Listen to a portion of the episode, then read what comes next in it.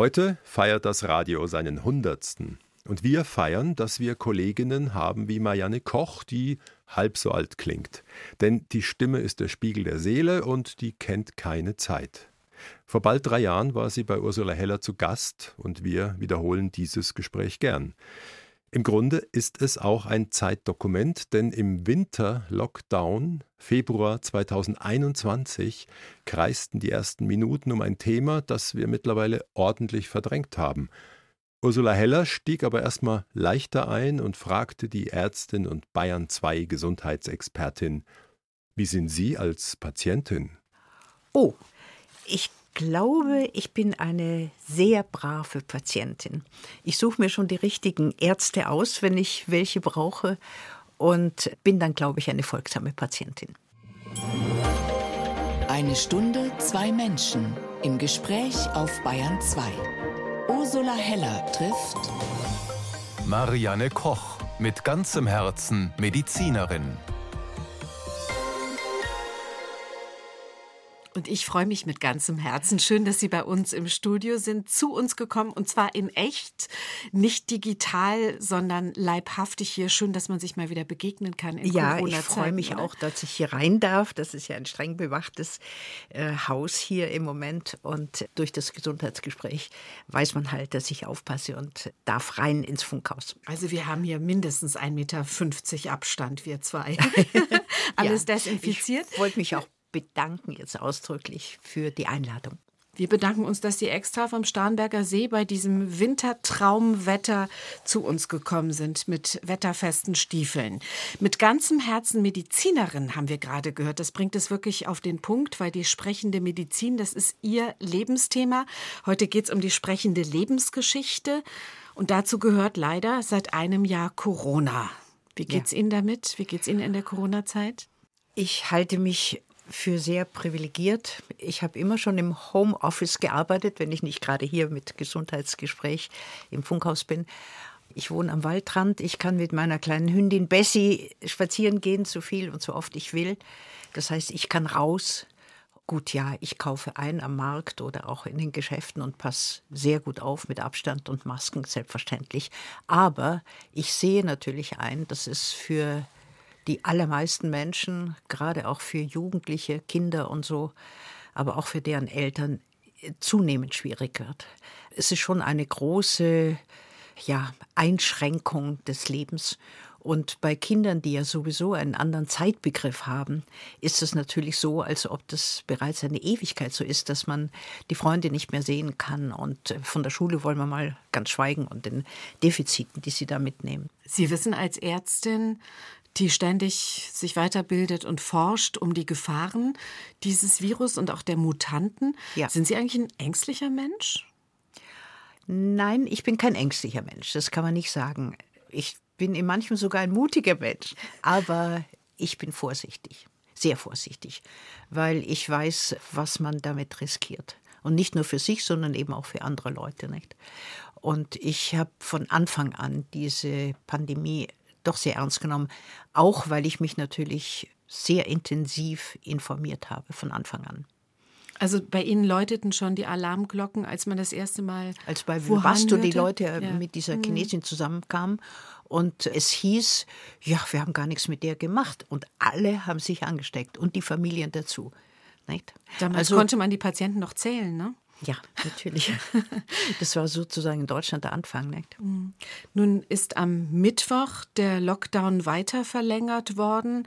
Das neue Datum ist der 7. März und wir haben auch einen neuen Inzidenzwert, eine neue magische Zahl, an der man sich künftig orientieren will, nämlich die 35. Die Virologen finden das richtig. Was sagt die Internistin, die Hausärztin dazu?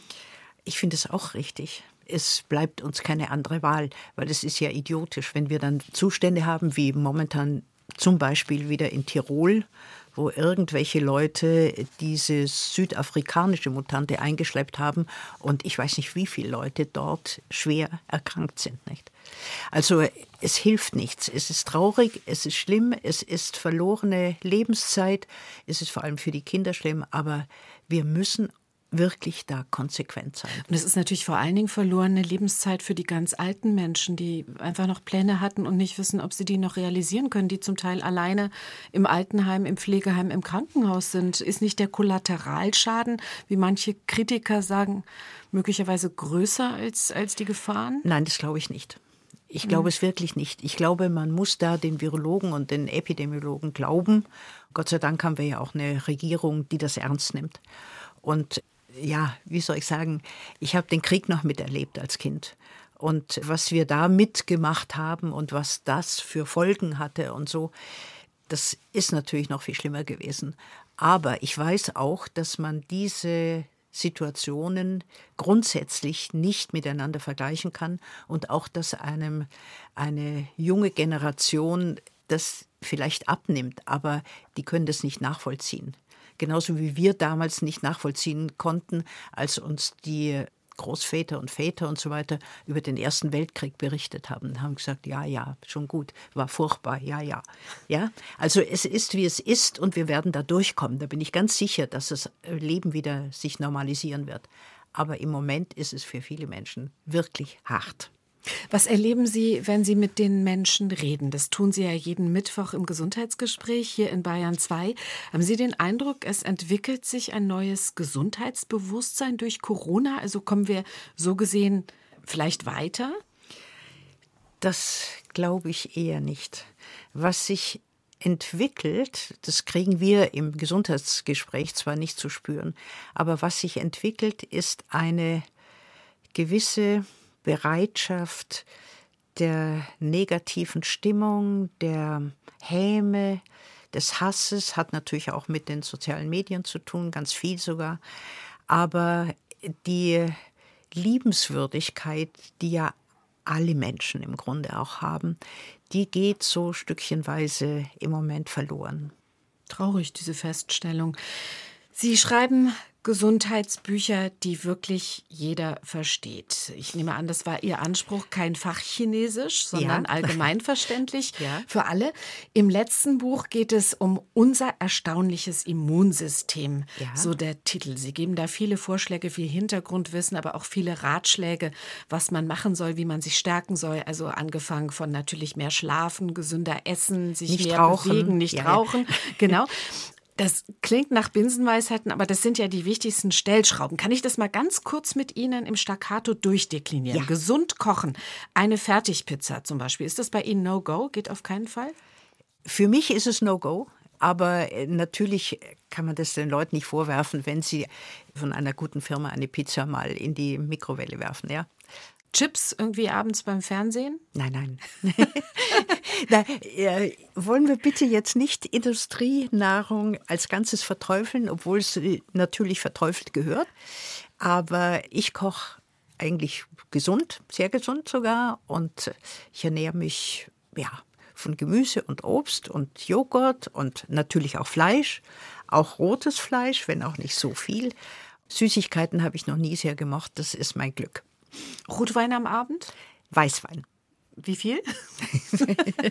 ja, so zwei Gläser dürfen schon sein. Mhm, und dann können Sie noch gut schlafen?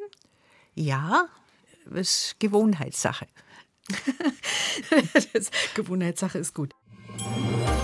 1 zu 1, der Talk auf Bayern 2.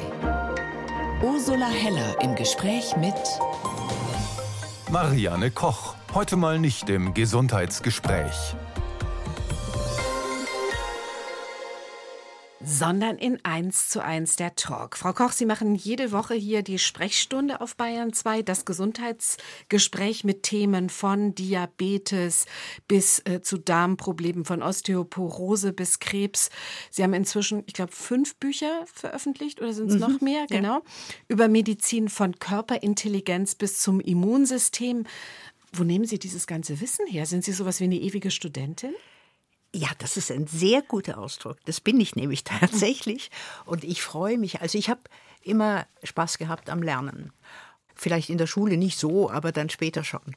Und dieses Gesundheitsgespräch zwingt mich dazu, aber es ist eben kein böser Zwang, sondern ein freudiger Zwang, mich mit allen möglichen medizinischen Themen immer wieder auseinanderzusetzen.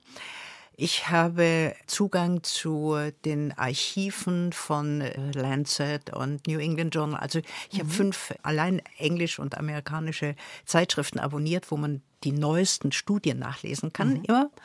Und es macht mir eine große Freude, mich auf das jeweilige Thema vorzubereiten. Wobei natürlich Herz-Kreislauf, das habe ich so ziemlich drauf. Das war ja auch mein Spezialgebiet, als ich noch Sprechstunde gehabt habe, beziehungsweise in der Klinik gearbeitet habe. Aber auch so, die Medizin schreitet ja sehr schnell voran. Und wir haben jetzt äh, zuletzt am Mittwoch das Thema Mikrobiom gehabt, also mhm. diese gesammelten Wesen, die bei uns äh, wie in einer Wohngemeinschaft im Darm leben. Insgesamt Bakterien, aber Billionen, Viren, alles Mögliche macht zusammen eine Masse von fast einem Kilo aus. Wissen Ui. wir nur nicht. Ja. ja, wohnen bei uns im Darm, helfen uns bei der Verdauung, helfen uns auch mit dem Immunsystem in diesem Buch, äh, das erstaunliche Immunsystem, ist da auch ein Kapitel allein über das äh, Mikrobiom. Das heißt, es macht unheimlichen Spaß, sich die neuesten Erkenntnisse der Medizin sozusagen einzuverleiben, um dann fit zu sein für Fragen. Das heißt, Sie sind wahrscheinlich fitter als der Gesundheitsminister, oder? Wenn Sie das alles lesen? Ah, der Gesundheitsminister muss sich sehr um äh, bürokratische Sachen kümmern, fürchte ich.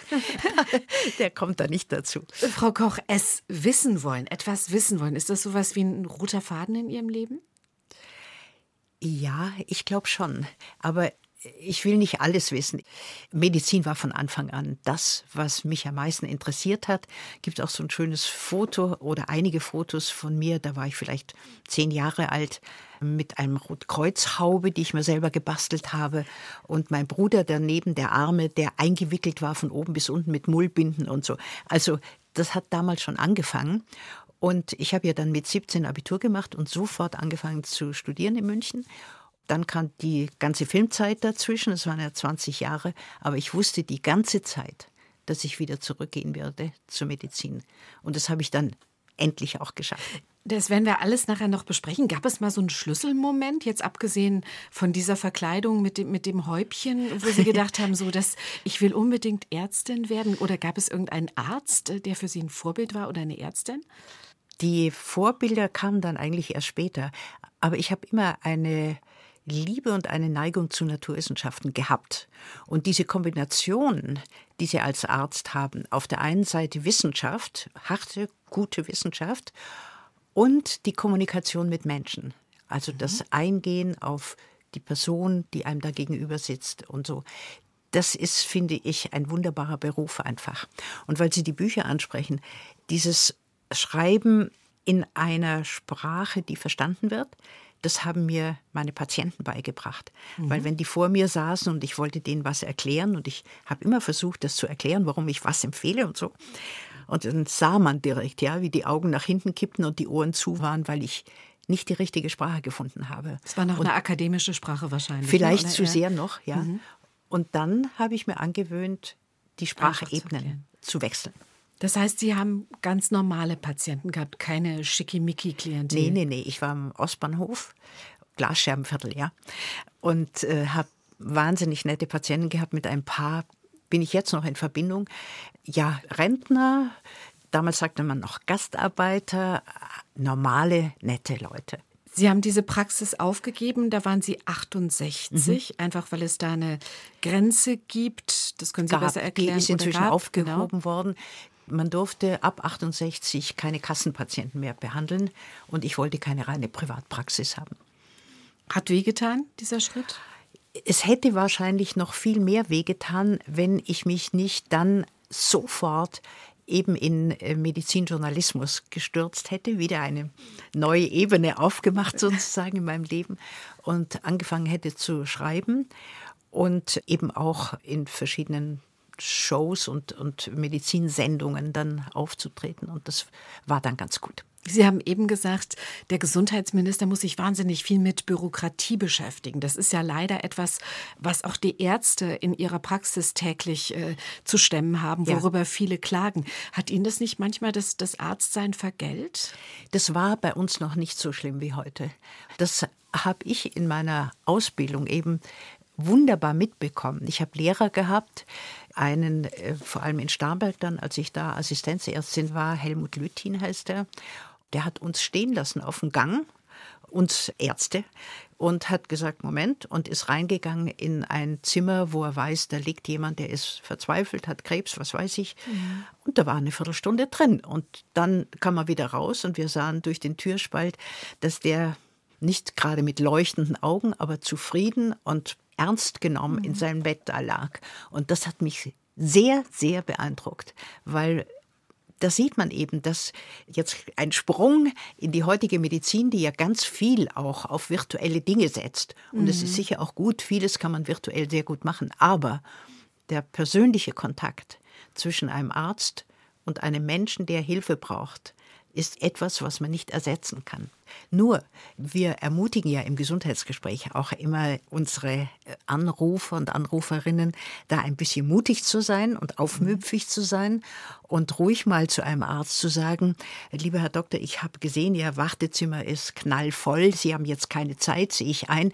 Bitte lassen Sie mir einen Termin geben, wo Sie mit mir reden können. Und ich, und ich, glaube, das machen auch dann manche. Ich stelle mir das gerade lebhaft vor, wie, wie das Ihre Gesprächspartner tun und sagen, die Frau Koch hat mir gesagt.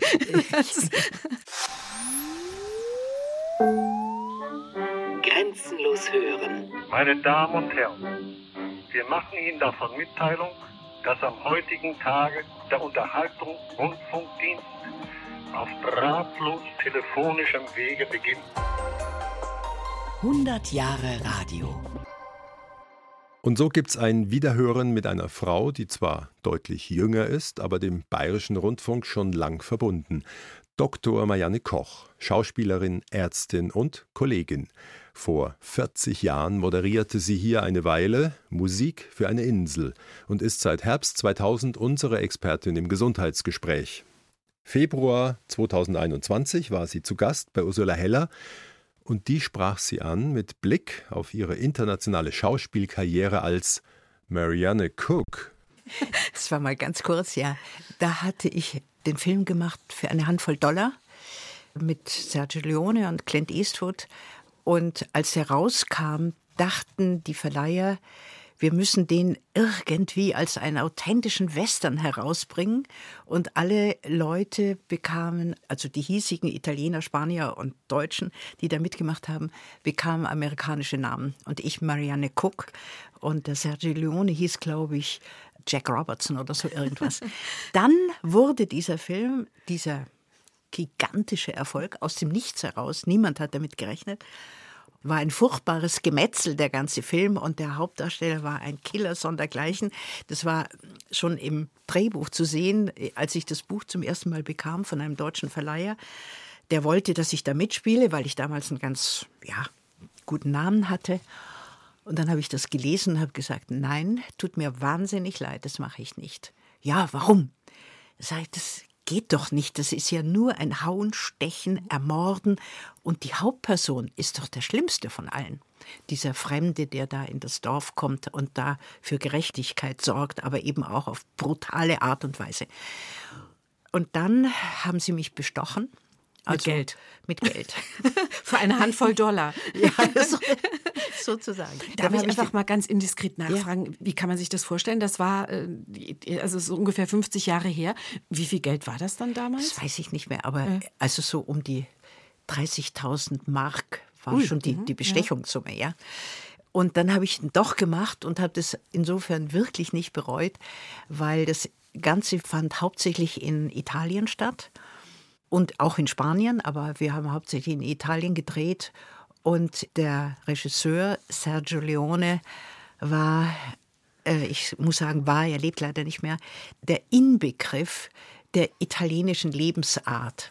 Er war ein bisschen kugelig und rundlich, hatte immer Leute um sich herum, seine Familie, Freunde und so, mit denen er dauernd geredet hat und hat uns auf, ich weiß nicht, welche Art und Weise eben von dieser Italianita etwas mitgegeben. Mhm. Also eines Abends hat er gesagt, kommt bitte alle mit, wir gehen zu einem wunderbaren Restaurant. Mariana, kommst du auch mit? Und ich habe gesagt, ja, natürlich und so. Und dann sind wir eineinhalb Stunden Kurven gefahren an der Küste entlang bis zu diesem Restaurant. Ja, war ein Restaurant, gab es Fisch und so. Ja, mm, ja. Mm.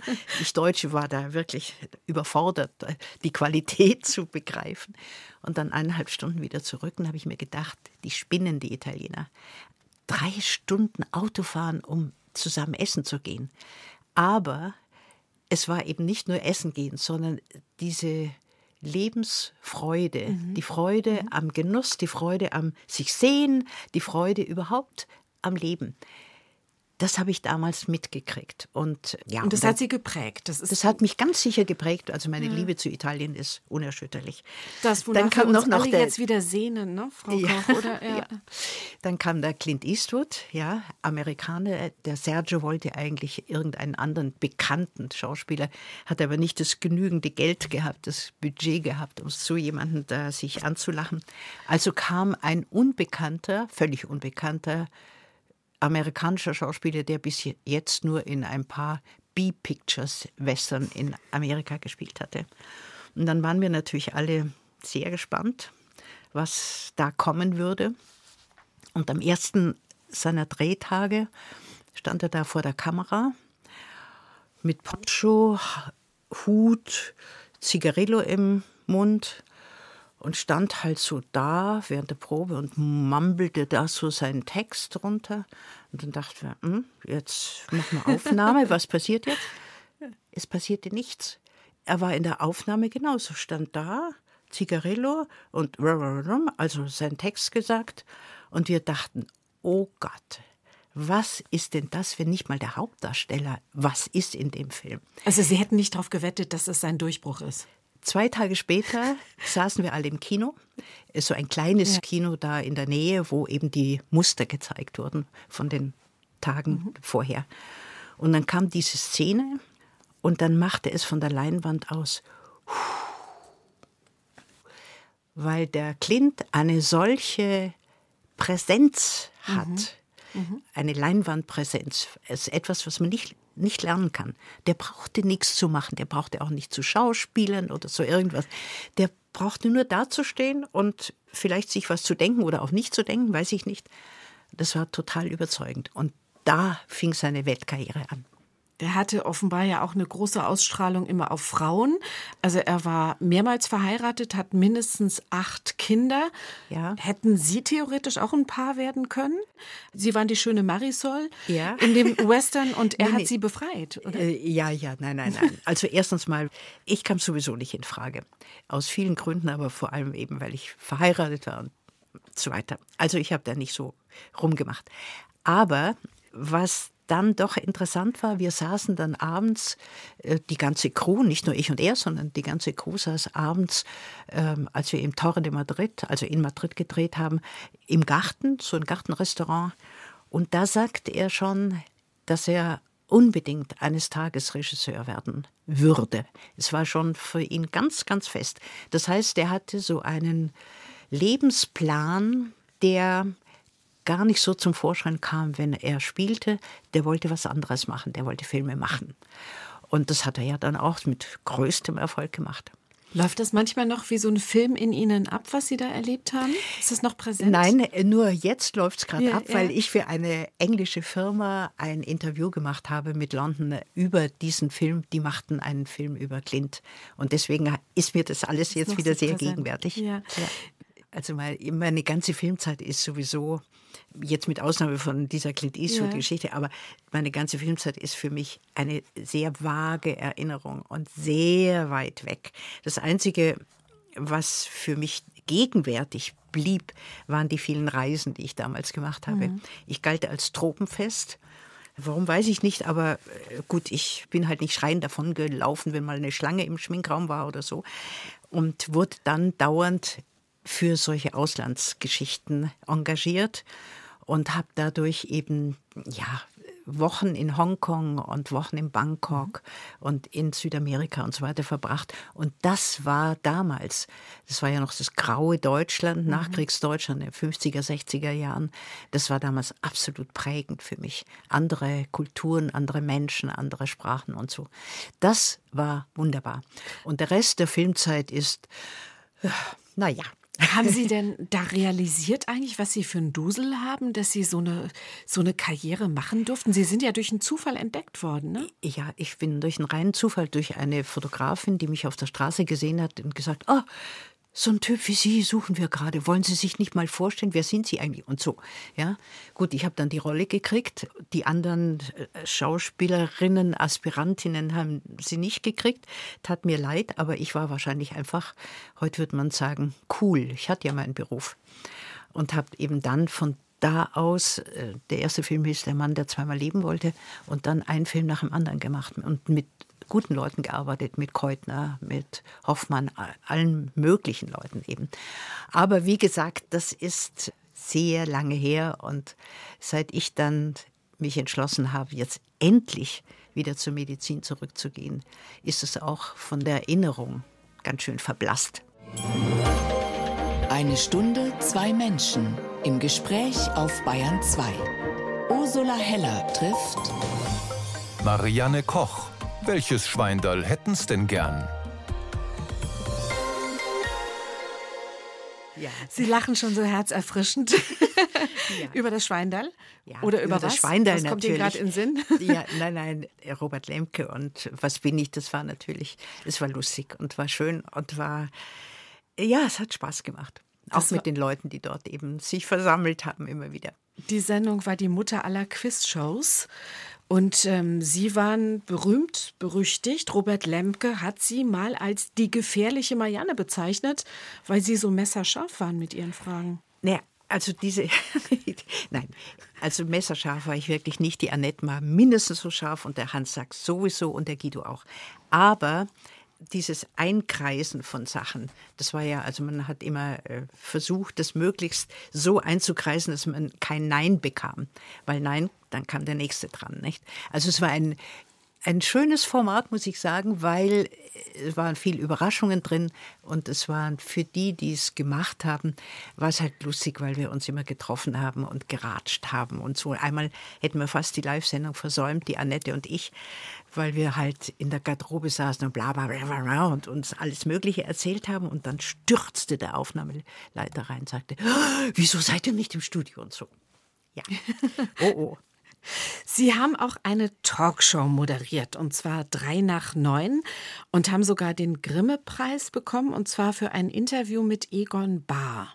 Was war das Besondere daran? Äh, das mit, äh, Interview mit Egon Bahr weiß ich nicht mehr, aber das drei nach neun damals etwas ganz Besonderes war. Das sieht man erst jetzt, wenn man diese braven Talkshows überall sieht. Auch drei nach neun, was ich aber ganz gut Wo finde. Sie neulich wieder Gast waren? Ja. ja. Aber das muss man sich so vorstellen. Der Regisseur Mike Leckebusch saß mitten im Studio mit seinen ganzen Monitoren da und hat die vier oder fünf Kameras, die da im Studio waren. Das Studio war wie eine Kneipe so ungefähr ausgelegt, mit vielen Tischen und Stühlen und so und nackten Wänden, also sehr schöne, normale Hintergründe.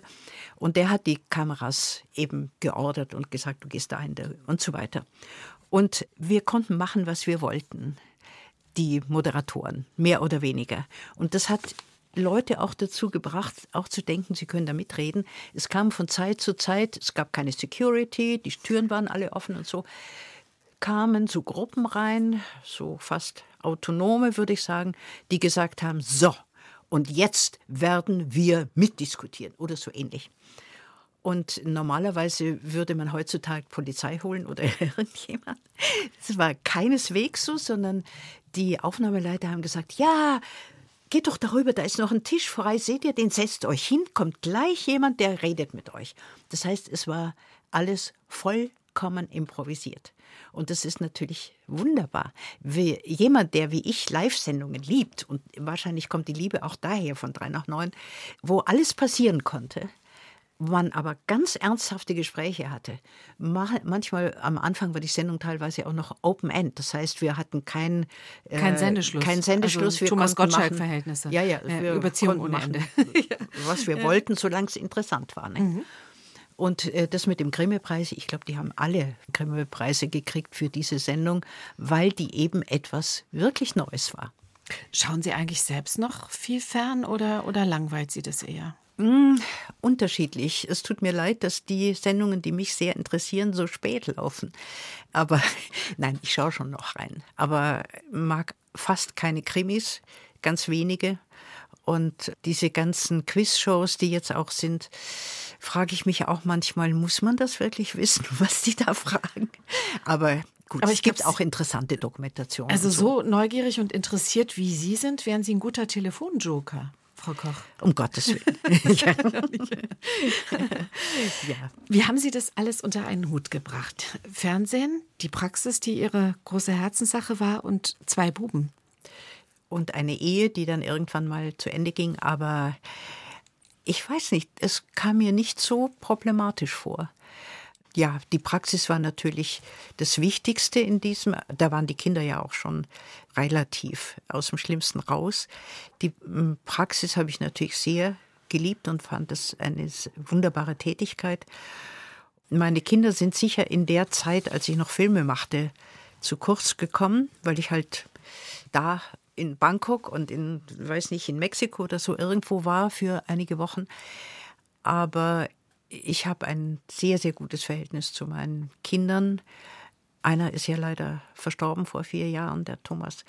Aber mit Gregor und seiner Familie und auch der Familie meines Sohnes Thomas vertrage ich mich sehr, sehr gut. Sie haben denen das Buch gewidmet, das letzte, nehme ich jetzt mal an, ne? dass die Namen Ihrer ja, Enkel meine sind. Enkel, ne? ja, ja, vier Enkel, ja. Sind Sie begeisterte Großmutter?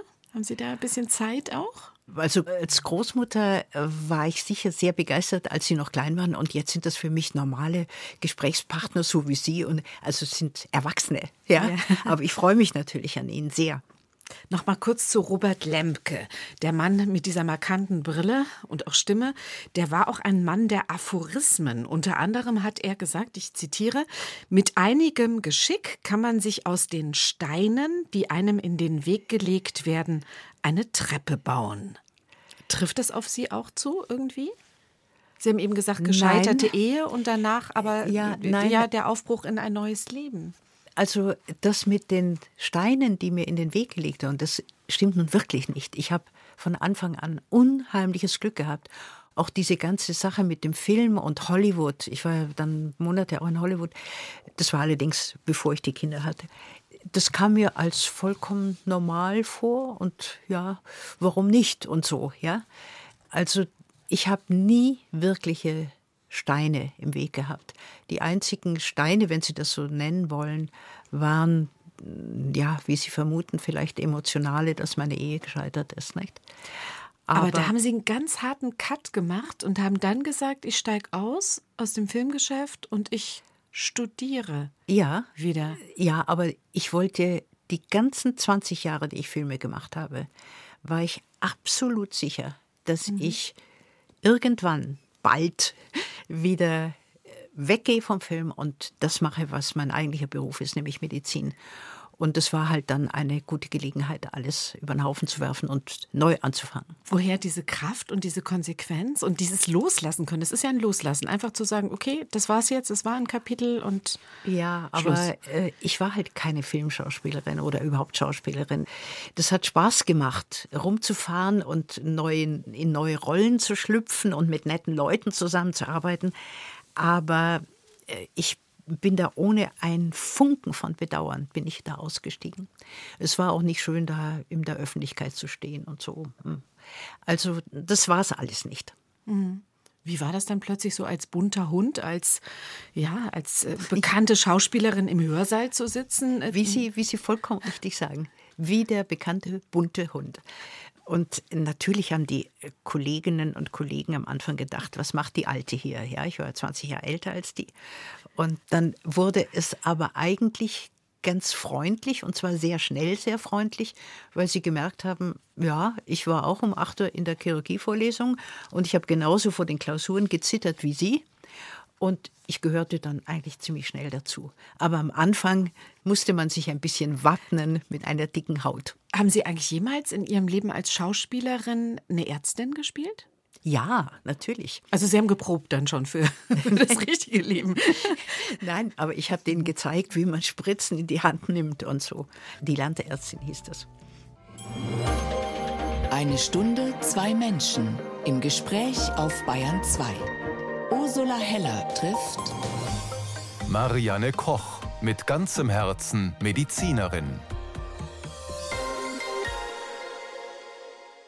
Was treibt Sie an als Ärztin, als Medizinerin, als Buchautorin, als die Frau im Gesundheitsgespräch? Ja, ich glaube, es ist schon noch die Freude, Patienten und ihren Angehörigen, also erstens mal Fakten zu übermitteln, dass sie ein bisschen Bescheid wissen, dass ja auch jetzt mit dem Immunsystem, was durch Corona natürlich besonderes Interesse hat, aber eben auch die Freude eingehen zu können auf die Persönlichkeit anderer Menschen.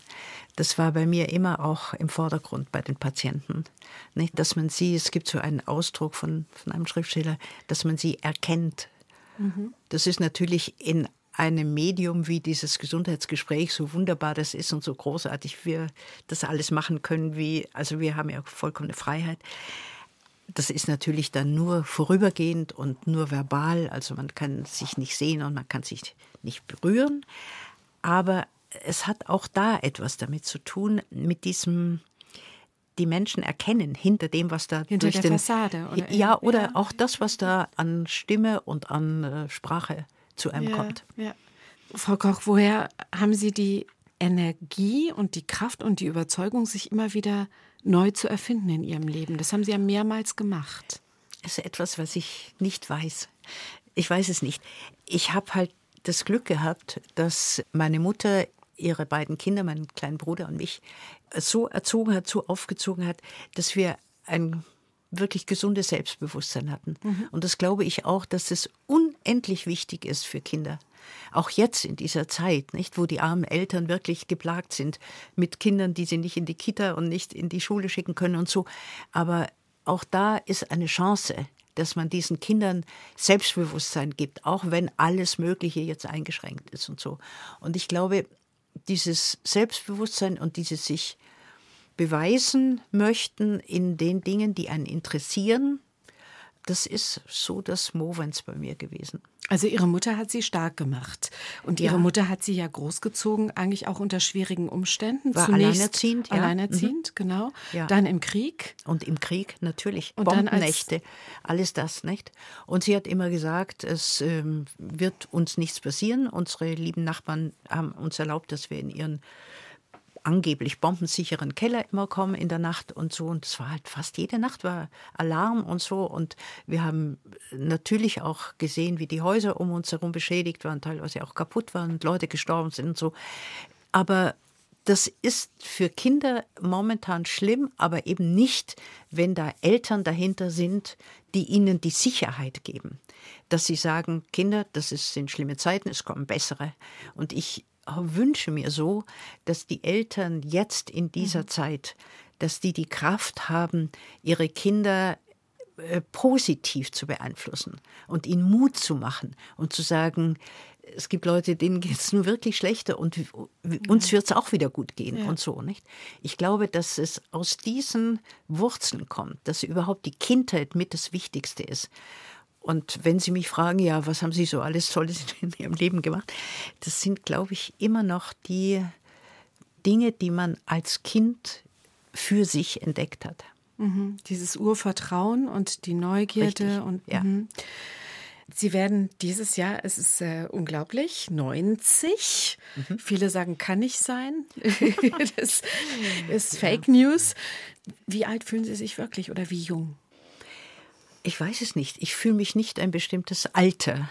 Ich freue mich, dass Sie mich eingeladen haben. Ich freue mich, dass ich das Gesundheitsgespräch machen kann. Ich liebe es, auf dieses Gesundheitsgespräch hin zu lernen, die verschiedenen neuen Dinge, die es in der Medizin gibt. Aber ich kann nicht sagen, wie alt ich mich fühle. Ich fühle mich normal. Können wir das Geheimnis denn lüften, wie man das schafft, so zu sein mit 90? Nein.